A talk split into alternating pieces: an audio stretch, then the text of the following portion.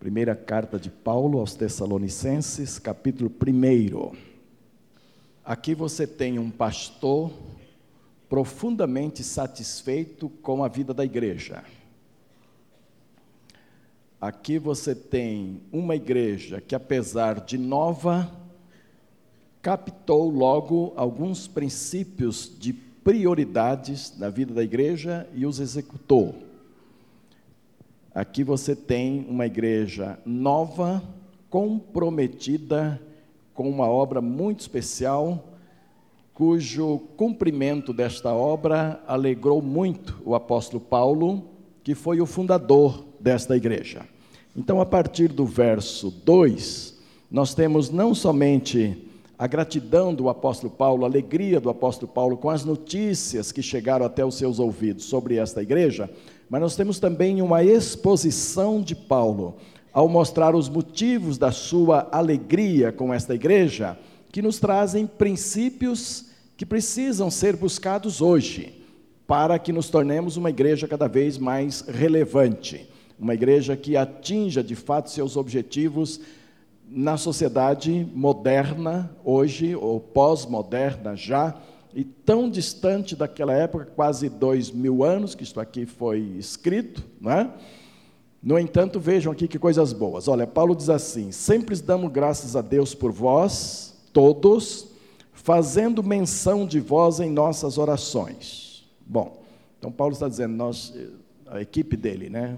Aquela equipe que escreveu em cima, Paulo, Silvano, Timóteo, a igreja de Tessalonicenses. Então, ele está dizendo: nós aqui, a nossa equipe pastoral, estamos profundamente gratos pelas notícias que nós temos ouvido acerca de vocês e que são notícias verdadeiras. E agora ele vai citar essas notícias, de onde eu retiro alguns princípios para nós hoje.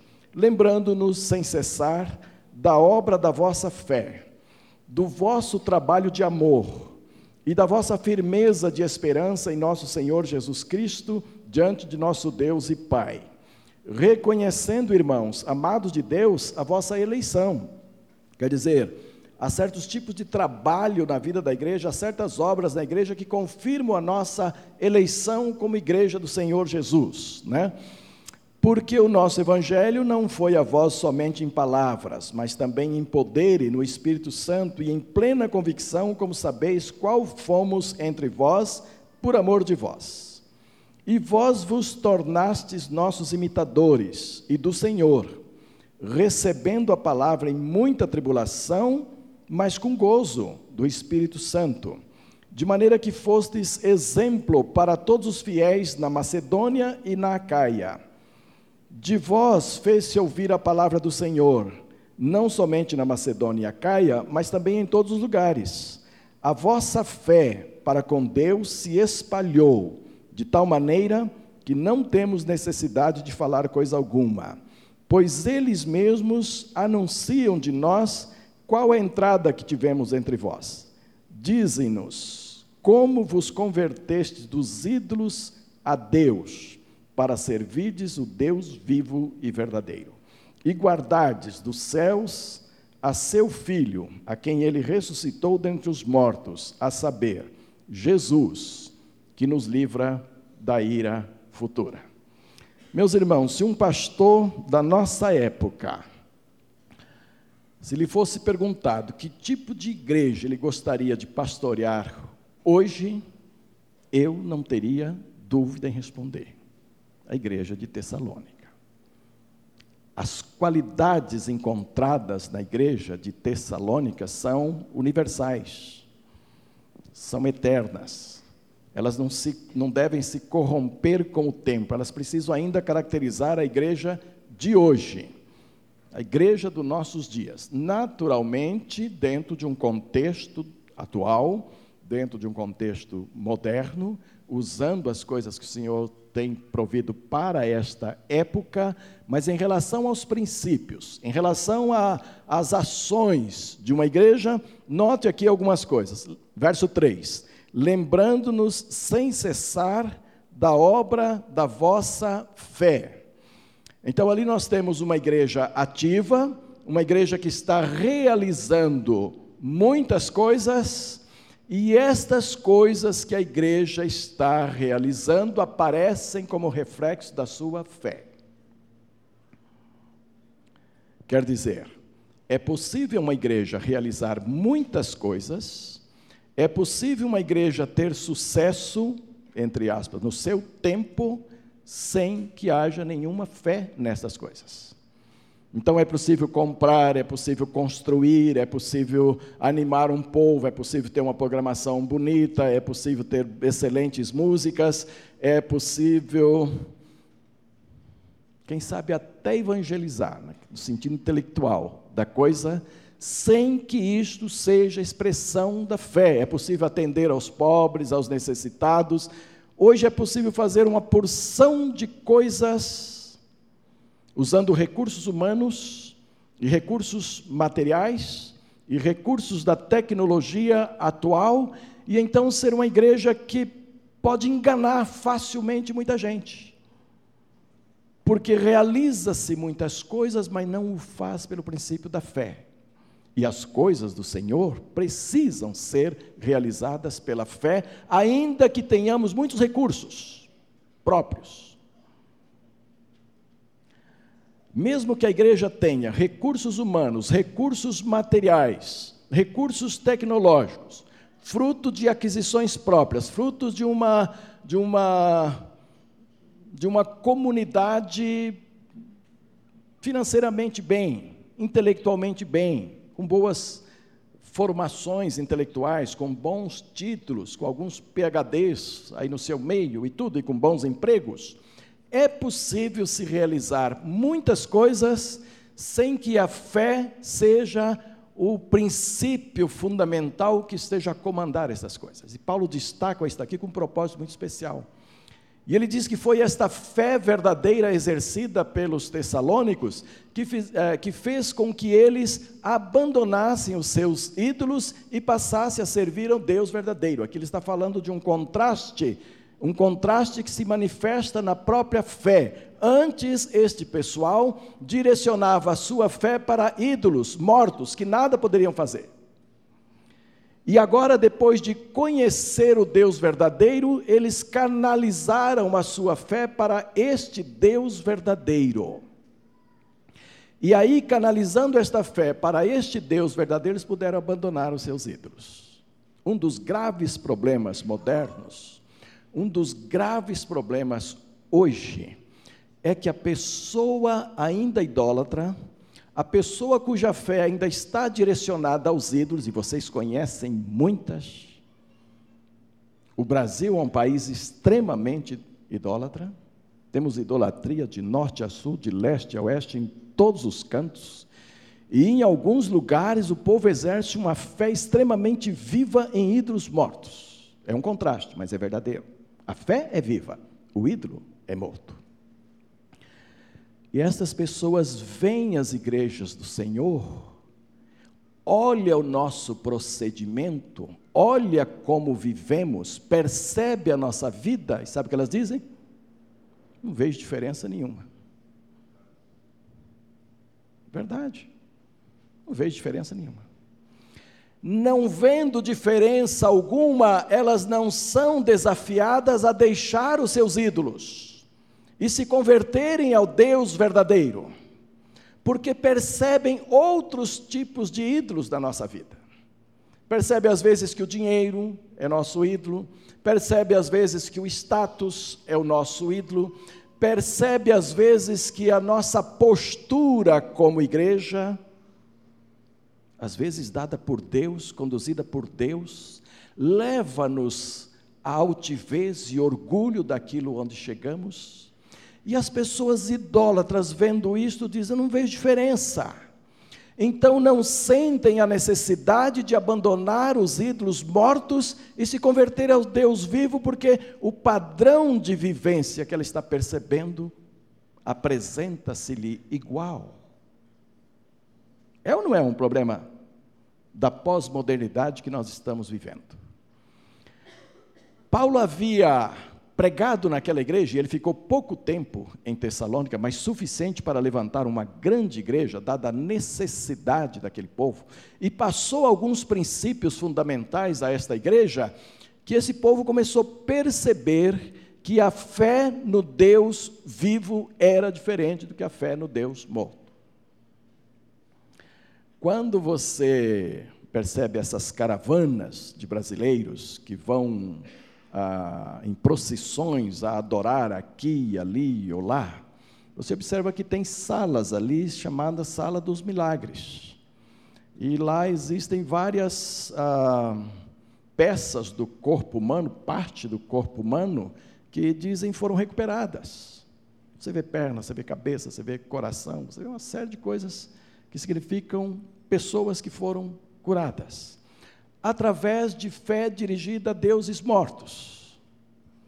E aí ela começa a conversar com o crente, e esse crente só resmunga só tem reclamações a fazer, inclusive da própria igreja onde frequenta, inclusive dos próprios crentes com quem convivem, não tem bênçãos a contar, não tem algo superior a contar, então o que eles dizem? Estou muito bem onde estou, estou até melhor onde estou. Quer dizer, chegamos a um ponto em que o testemunho da fé viva não mexe mais com a sociedade que está diante de Deus. Por outro lado, os escândalos, que estão no nosso meio, meus amados, só o sangue do Cordeiro. Há escândalos no meio evangélico hoje, na igreja evangélica hoje, no povo de Deus. E olha, há uns, alguns anos atrás, quando a gente falava em escândalo no corpo de Cristo, algumas igrejas a gente tinha como deixar fora dizendo que eram acidentes que ocorriam aqui e ali com um ou outro, hoje não tem mais. Não ficam fora as batistas, não ficam fora presbiterianos, não ficam fora as metodistas, que são as igrejas ah, tradicionais, históricas, não ficam fora a Assembleia de Deus, não ficam fora as igrejas pentecostais, não ficam fora as igrejas neopentecostais e não ficam fora as mais modernas que não têm um nome ainda para elas. Ainda vamos chegar a um nome porque surgem a cada dia com os mais diferentes nomes. Lá também. Algumas já nascem debaixo de escândalos. E algumas denominações estão quase falindo por causa de escândalo da sua liderança. Então, meus amados, a igreja hoje, para crescer e crescer ah, saudavelmente em Deus, precisa retomar o princípio de fazer as coisas pela fé.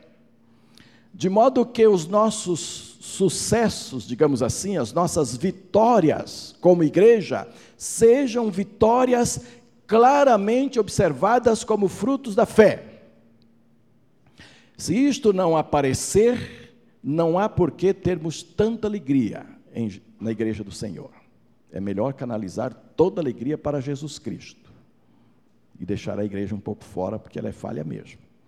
Essas falhas estão dentro delas. Paulo relata aqui também que, além da obra da fé desses irmãos, o trabalho de fé, todo o trabalho de amor. Não somente fé, mas todo o trabalho que se realizava era um trabalho de amor às pessoas. E é fácil você detectar na igreja pessoas que estão trabalhando por amor e aquelas que estão trabalhando por obrigação. E na maioria das vezes temos muita gente trabalhando por obrigação, para as portas não fechar, para o departamento não parar, para a classe não ceder, para que dá um jeito de segurar até que alguém possa assumir. E Paulo está dizendo aqui que os tessalonicenses trabalharam com, com o coração cheio de amor, carregados de amor. É bom lembrar que amor sempre foi os, eh, constava dos mandamentos do Senhor Jesus Cristo, dos apóstolos, dos primeiros anciãos da igreja, sempre se batia nesta tecla: vai fazer alguma coisa? Faça por amor. Não faça só porque Deus lhe deu capacidade. Então você vai cantar um belo hino, como Moisés cantou agora, esse desafio brasileiro Cante com amor por Jesus, pela igreja, pelo Brasil. Você vai dar uma oferta missionária, faça-o com amor pelo Brasil, pelos missionários no exterior, por aqueles que vão receber esta oferta. E, e faça esta oferta ser acompanhada do seu coração e não só do seu orçamento. do seu bolso, da sua poupança, mas de fato com o coração caminhando com esta oferta. Ah, mas o valor é o mesmo, não vai fazer diferença? Vai fazer grande diferença. Deus multiplica no seu reino aquilo que é feito com fé, aquilo que é feito com amor. São essas coisas que Deus multiplica.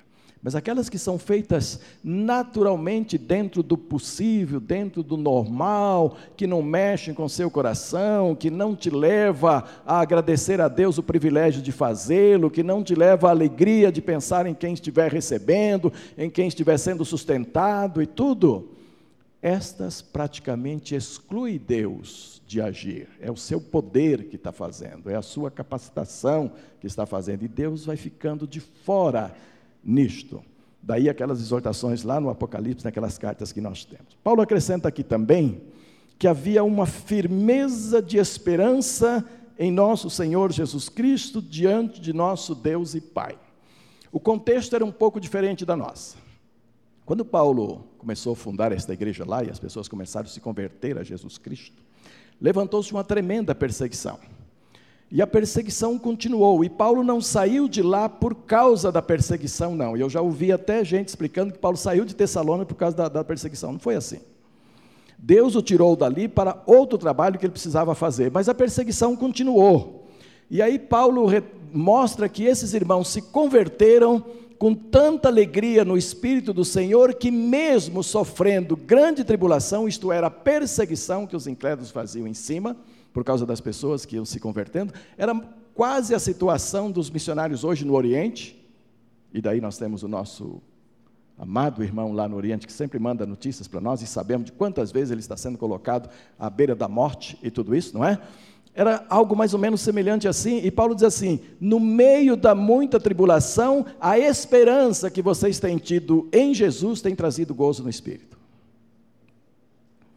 A diferença é que quando você está em sofrimento e atravessa esse sofrimento louvando a Deus, está exatamente na, na, no direcionamento que você dá à sua esperança final. Você está atravessando um momento difícil agora, mas você tem visão do seu final, você tem visão do que está lhe guardado em Cristo Jesus e em Deus, e isto reforça a sua esperança, isso dá qualidade de vida à sua esperança. E é isso que Paulo ressalta aqui. Então, Paulo está dizendo que uma igreja, para dar alegria a si própria, aos seus líderes, aos pastores, a todos ali, ela precisa ter esse trinômio original lá da época. Ela precisa ter fé, ela precisa ter amor e ela precisa ter segurança da sua esperança. E ninguém pode demover uma igreja quanto à sua esperança. Esta é a situação. Se uma igreja, se uma coletividade, se um grupo, uma comunidade começar a ter dúvida quanto à sua esperança futura, quanto àquilo que Deus tem preparado, quanto às vitórias que Deus realmente vai dar e que o futuro está nas mãos do Senhor, ela começa a decrescer, ela começa a perder as suas vitórias. Porque é aí que nós, Jesus Cristo veio para resgatar a esperança do seu povo. Jesus Cristo se sacrificou para dizer: olha, você vai vencer. Você vai passar por problemas, vai passar, por, mas a sua vitória está lá, está garantida, e é preciso manter esta esperança. E Paulo escreve isto aqui aos Tessalonicenses, mostrando que uh, uh, quem tinha morrido antes não levava vantagem em relação a quem estava vivo no meio da perseguição. Aqueles que já tinham morrido iam, também iam, iam ser ressuscitados e, juntamente com os vivos, iam subir todos para essa esperança final dada pelo Senhor Jesus Cristo. Ninguém estava em desvantagem em relação a vivos e mortos, com quantos que tivessem morrido em Jesus. E alguns já tinham morrido. Percebem isso? Agora, meus irmãos, uma igreja firmada nesse tripé, às vezes eu falo dois e boto cinco aqui, né? Então, no tripé, a fé, o amor, e a esperança, o que é que esta igreja pode fazer? Paulo explica que ela valorizou o evangelho, que chegou até ela, que esse evangelho não foi em vão. Hoje, quando a gente vê determinados procedimentos no meio do povo de Deus, a gente pergunta, mas está valorizando a fé? Quando vê, você vê pessoas totalmente desregradas na questão financeira, sua vida está lá embaixo, um sufoco tremendo, deve para todo mundo para saciar vaidades. Para saciar algo que de fato não precisa na sua vida, pergunta: o que está fazendo da fé? Qual a valorização que está dando a fé? Quando você vê pessoas no meio do corpo de Cristo afundado em adultério e não consegue sair disto e é, é, é um vício, é uma, uma desgraceira tremenda em cima da sua vida que está toda hora lidando com isso, não consegue ser fiel à esposa, ou a esposa não consegue ser fiel ao marido e tal. Que valor você está dando à sua fé? Que valor você está dando ao evangelho que você recebeu? Quando você vê pessoas negando a fé, e olha, hoje pode-se falar de pastores, de pessoas vocacionadas, totalmente interessadas em dinheiro, totalmente interessadas em fama, totalmente interessadas em enganar o povo de Deus, caindo e sendo derrubado a toda hora, escândalos por todo que valor está dando a fé que recebeu, viu o Evangelho? É dever nosso, de cada um de nós, como igreja do Senhor, honrar a fé que nos foi dada em Jesus Cristo, honrar a esperança que Ele nos deu, honrar estas coisas. E então o que acontece com uma igreja que honra estas coisas? Olha, verso 6. E vós vos tornastes nossos imitadores e do Senhor, recebendo a palavra em muita tribulação com gozo do Espírito Santo, de maneira que fostes exemplo para todos os fiéis na Macedônia e na Caia. De vós fez-se ouvir a palavra do Senhor, não somente na Macedônia e Acaia, mas também em todos os lugares, a vossa fé para com Deus se espalhou de tal maneira que não temos necessidade de falar coisa alguma. Quer dizer, Paulo não precisava falar nas suas andanças, nas suas viagens, sobre o que tinha acontecido em Tessalônica. Quando ele chegava em algum lugar, a notícia da fé, do amor e da esperança com que viviam aquela igreja já tinham chegado na frente. Paulo chegava lá, o pessoal já sabia. Olha, aquela igreja que você fundou lá em Tessalônica está agindo assim, assim, assim. E Paulo diz aqui umas coisas tremendas esta igreja tinha ido além das suas divisas naturais. Macedônia e Acaia são províncias uh, da Grécia que estavam pro, mais ou menos próximas de Tessalônica. E Paulo cita isso, quer dizer, eles saíram da sua própria cidade e atingiram essas duas províncias, Macedônia e Acaia, com esta fé. Quer dizer, levaram a fé para lá, fundaram igrejas lá, levaram o evangelho para ali. Mas Paulo vai mais longe não somente as duas províncias que estavam próximas, mas a fé de vocês tem ultrapassado limites regionais, limites geográficos e tem ido por todo mundo. Claro que todo mundo é uma força de expressão, todo mundo conhecido na época, todo mundo onde Paulo tinha contato nas suas viagens e tudo isso, qualquer lugar onde ele chegava, inclusive em Roma, a fé de Tessalônica já havia chegado lá, o testemunho já havia chegado lá. Meus irmãos, aqui tem coisas fundamentais para nós. Como é que é possível uma igreja aqui no Distrito Federal, na capital do país, em primeiro lugar, ter a sua fé e o seu trabalho reconhecido no nível do Brasil inteiro? É ou não é possível? É, claro que é. Claro que é. Um dos veículos principais de tornar a fé conhecida no nosso país inteiro é fazer missões. Fazer missões estar presentes em outros estados, em outras regiões, através de missionários sustentados por nós. Então, todo aquele povo que vai ouvir lá vai saber que há uma comunidade lá em Brasília que sustenta aquele missionário que está ganhando almas para Cristo. Não é verdade? Mas existem outras maneiras. Deus é extremamente criativo. Quando Deus tira alguém daqui e o transporta para outras regiões e até fora do país, este alguém que está saindo daqui para fora, para outro país, deve levar para lá o que aprendeu aqui. Então, irmãos, aprendam, bebam, participem de tudo. Sabe por quê? Porque você vai implantar isto lá.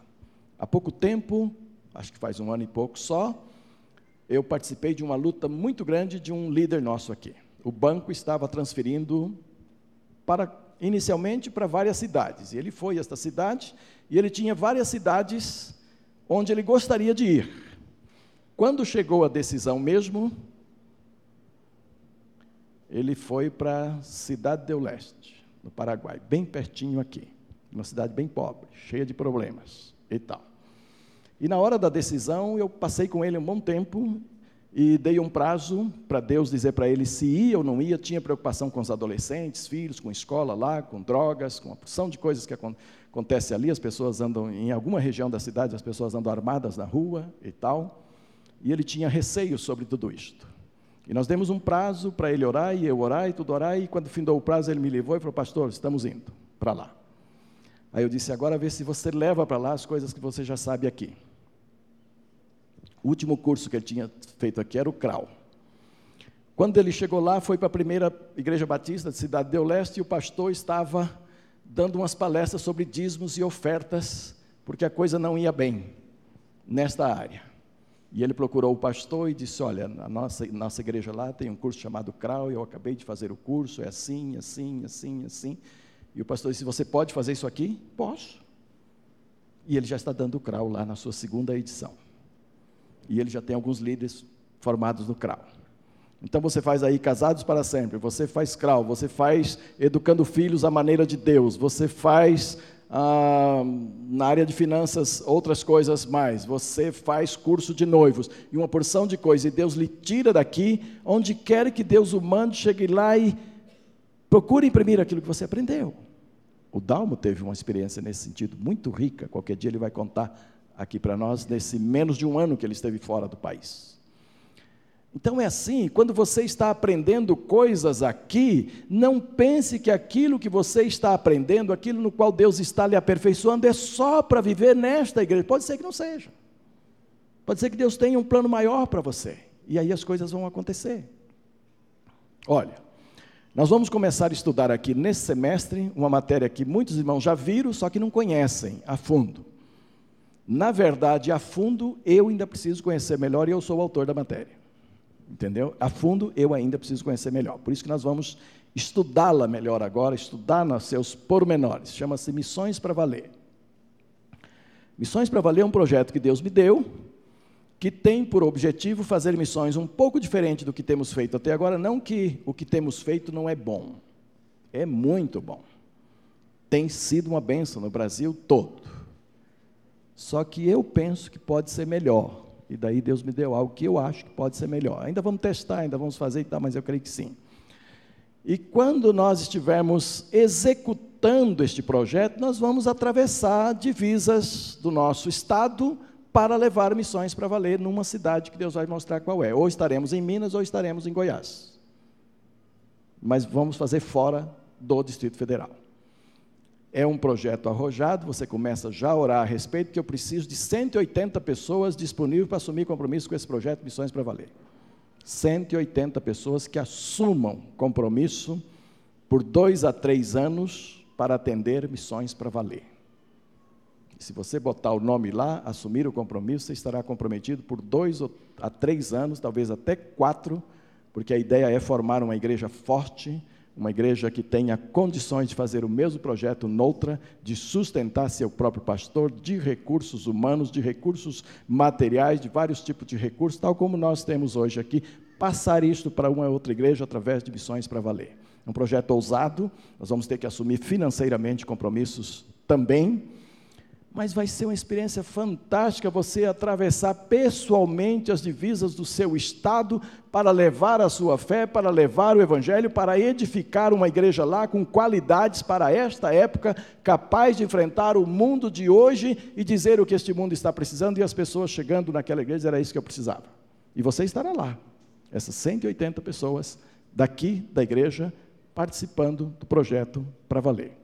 Quer dizer, se nós pensamos que a terceira igreja tem algo para oferecer e que de alguma forma, em alguma área dela, ela serve de modelo, como esta aqui estava uma igreja modelo para as demais igrejas, eu não estou dizendo que em todas as áreas somos isto, mas que numa área ou outra, a nossa fé, o nosso agir, aquilo que temos tem servido para isso, vamos levar fora e vamos criar uma igreja semelhante a esta.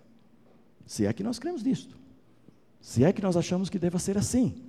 Então vamos lá.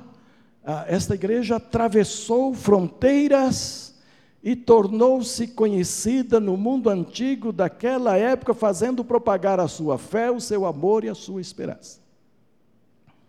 E eu quero ir fechando a minha palavra aqui, dizendo que esta igreja entendeu como prioridades e como urgência anunciar o reino do Senhor Jesus Cristo, a levar pessoas fora da sua própria comunidade a conhecer Jesus, e isto hoje é conhecido como missões.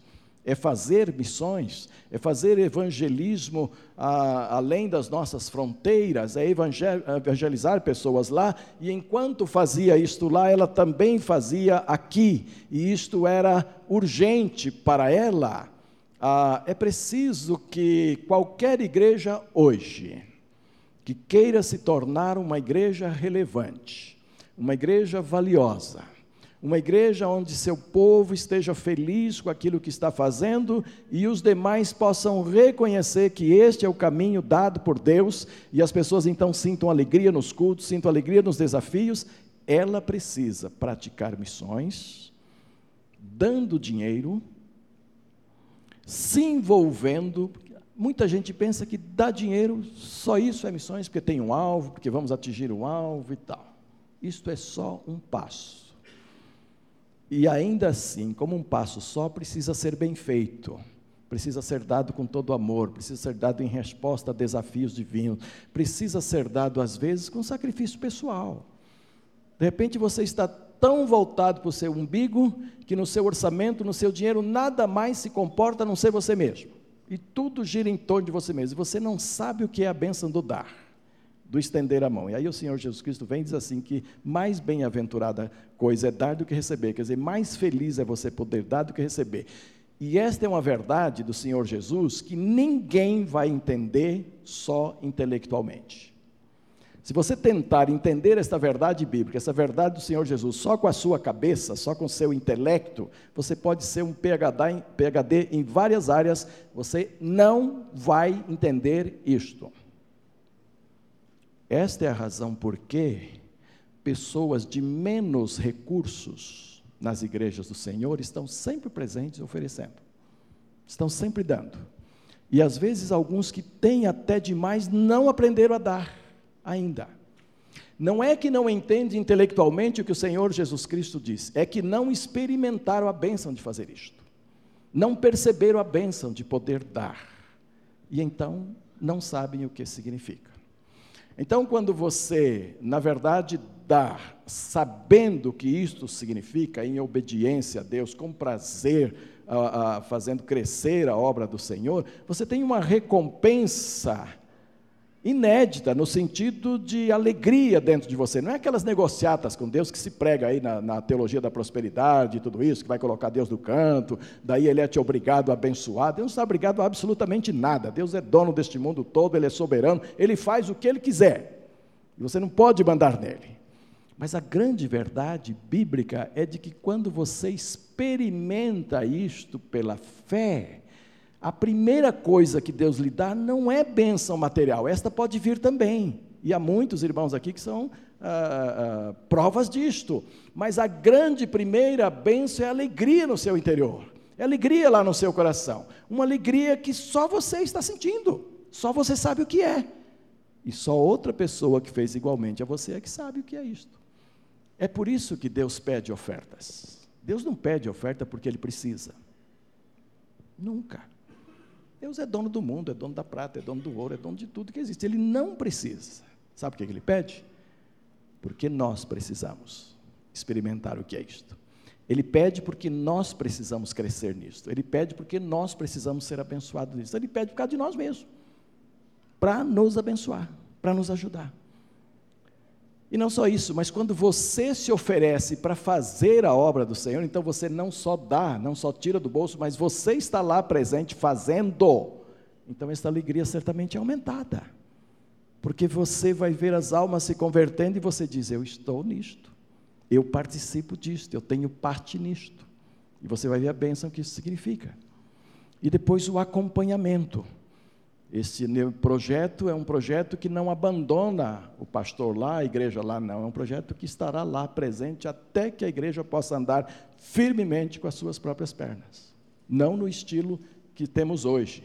Hoje nós temos um estilo em que igrejas são organizadas com 15, 20, 30, 40 membros e elas não podem andar com as suas pernas próprias. Então, o desafio aqui é exatamente organizar uma igreja que já possa andar com as suas pernas, dependendo do local, 200, 250, 300 membros, ou 150, mas que haja condições em todos os aspectos, recursos de todos os aspectos para essa igreja andar. E enquanto isso, estaremos dando assistência aos novos crentes, estaremos orientando esses novos crentes. O segundo, semestre, o segundo semestre deste ano é um ano de estudar com a liderança, de trazer para a igreja alguns detalhes desses projetos, e o ano que vem, primeiro semestre do ano que vem, é o momento de começar o trabalho propriamente dito. Então a cidade já terá sido escolhida, o obreiro que irá para lá terá sido escolhido, o local, tudo isso, e efetivamente devemos começar, se Deus confirmar tudo isso enquanto nos preparamos para isso. Percebe, irmãos? Isto é missões. E é missões muito maior, digamos, do que apenas dar dinheiro, ainda que é muito importante quando você recebe uma carta lá da Romênia, para onde o Oswaldo irá em setembro. Pastor Oswaldo, Denise e os filhos, em setembro, deverão ir para a Romênia. E aí você recebe uma carta do pastor Oswaldo relatando, como Paulo relata aqui em Tessalonicenses, as virtudes, as bênçãos, o crescimento ocorrido lá. Aí você diz: Oh, que bênção! Eu participo daquilo lá. Eu participo com oração, sustentando a vida e a saúde da família pastoral que está lá, da família de missionários. Eu participo com sustento, cada vez que eles estão comendo, ou comprando uma roupa, ou viajando de um lugar para outro a trabalho, eu estou junto. Através da oferta que eu faço chegar, que a igreja faz chegar até lá. É isto que Deus quer para nós. Nós chegamos num tempo de eleger coisas eternas para investir. Isso não significa que você vai ignorar suas necessidades terrenas. Claro, Deus quer que vivamos razoavelmente bem também na nossa vida terreal aqui. Mas se a gente não souber ah, administrar de tal forma que o reino tenha lugar na nossa vida, os prazeres terreais que vamos buscar certamente não completará a alegria que nós precisamos. É preciso que ambas as coisas estejam juntas. Você pode ser feliz comendo um prato ah, razoavelmente bom e que tenha um preço justo, e você pode ser feliz assim. Mas se você estiver sabendo que o missionário lá está comendo seu prato também com a sua participação, então a sua alegria será muito maior. Isto é reino. Não é você viver para você próprio, mas você viver para os demais. E a igreja do Senhor precisa fazer isso. E aqui nós temos isso de uma maneira muito clara.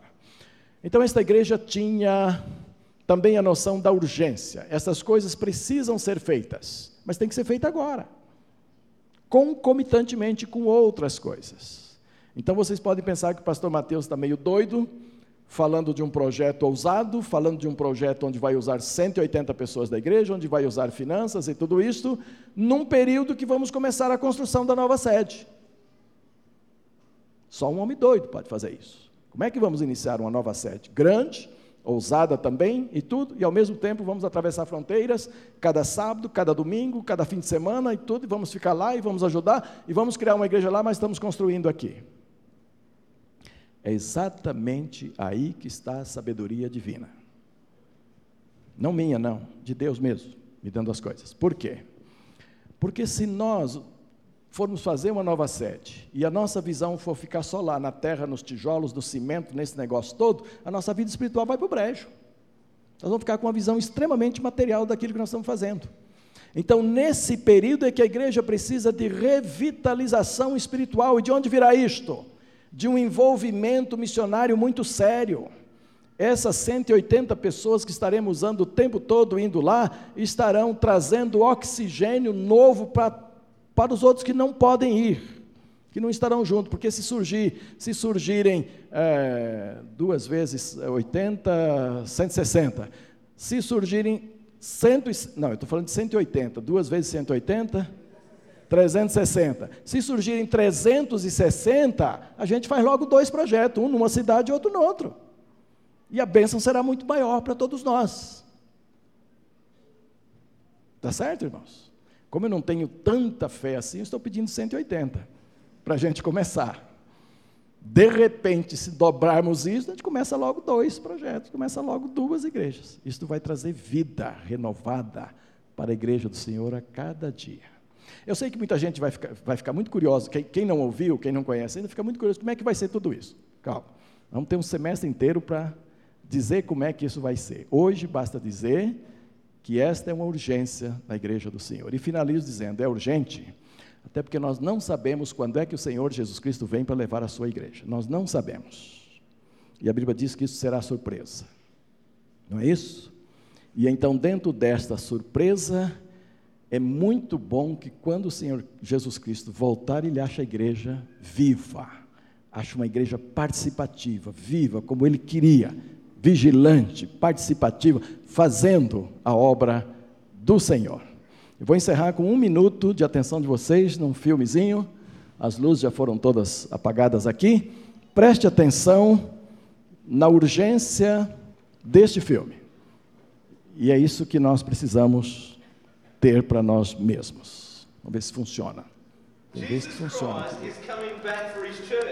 The Bible says in Matthew chapter 24, verse 42, Watch therefore, for you do not know the hour your Lord is coming. I want you to know, church, that Jesus Christ could come this month, or he might come next week, or he could even come.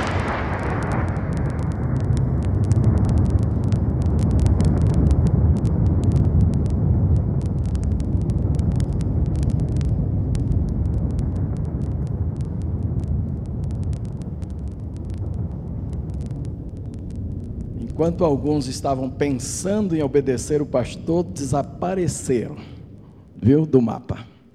E os outros foram. O que é que aconteceu conosco? Vocês sabem que isso vai acontecer com a igreja do Senhor, tal como foi mostrado aqui? Vai, vai porque é bíblico, não tem jeito de contra-palavra. Isso vai acontecer dentro da igreja do Senhor. Uns vão subir e outros vão ficar desesperadamente dentro da igreja do Senhor. Sabe por quê? Porque resolveram não cumprir a palavra do Senhor. Você quer ficar preparado mesmo? Na hora desse trovão aí, tá tudo bem? Comece a cumprir aquelas coisas que são prioritárias, aquelas coisas que são bíblicas no reino de Deus. Entre elas, com certeza, evangelizar e fazer missões. Claro que tem muitas outras e a nossa igreja tem buscado cumprir. Mas é possível que haja algumas coisas que a gente pode até deixar para fazer outras mais urgentes, no nível pessoal. Aqui Paulo fala da igreja como comunidade, fala de cada um de nós como membros desta comunidade. Todos nós somos responsáveis. Na hora de subir, é cada um. Não é igreja coletiva, não, porque alguns vão ficar. Percebem isto? Baixe a sua cabeça. Vamos orar ao Senhor neste momento, pedindo-lhe a graça para que, como igreja do Senhor, quando isto acontecer, nós sejamos achados em condições de subir com o Senhor, temos, tendo cumprido as tarefas que Ele passou para nós. Baixe a sua cabeça e ore nesse sentido agora. Pai de amor, Pai querido, eu quero te agradecer mais esta oportunidade, neste mês do aniversário da nossa igreja, 37 aniversário, conduzir esta reflexão através desse texto bíblico que muito tem a ver com o momento que nós estamos vivendo, para que o Senhor nos ajude, ó Pai, enquanto estivermos fazendo tantas coisas também necessárias aqui na terra e por nossas vidas e pela igreja, que não nos esqueçamos daquilo que é de fato as urgências do Senhor, de fato as prioridades do Senhor, ó Deus. Que não esqueçamos nunca de usar as nossas vidas para a expansão do teu reino, de usar os recursos que o Senhor tem nos dado para a expansão do teu reino, e também de vigiar e orar para que o pecado não encontre lugar nas nossas vidas e então sejamos atropelados pela volta do Senhor Jesus e extremamente surpreendidos naquele dia, ó Pai. Que isso não ocorra, que o Senhor encontre uma igreja séria, uma igreja vigilante, uma igreja cumpridora da sua missão, ó Pai. E eu peço isso no nome santo de Jesus, o nosso amado e querido Salvador. Amém e amém.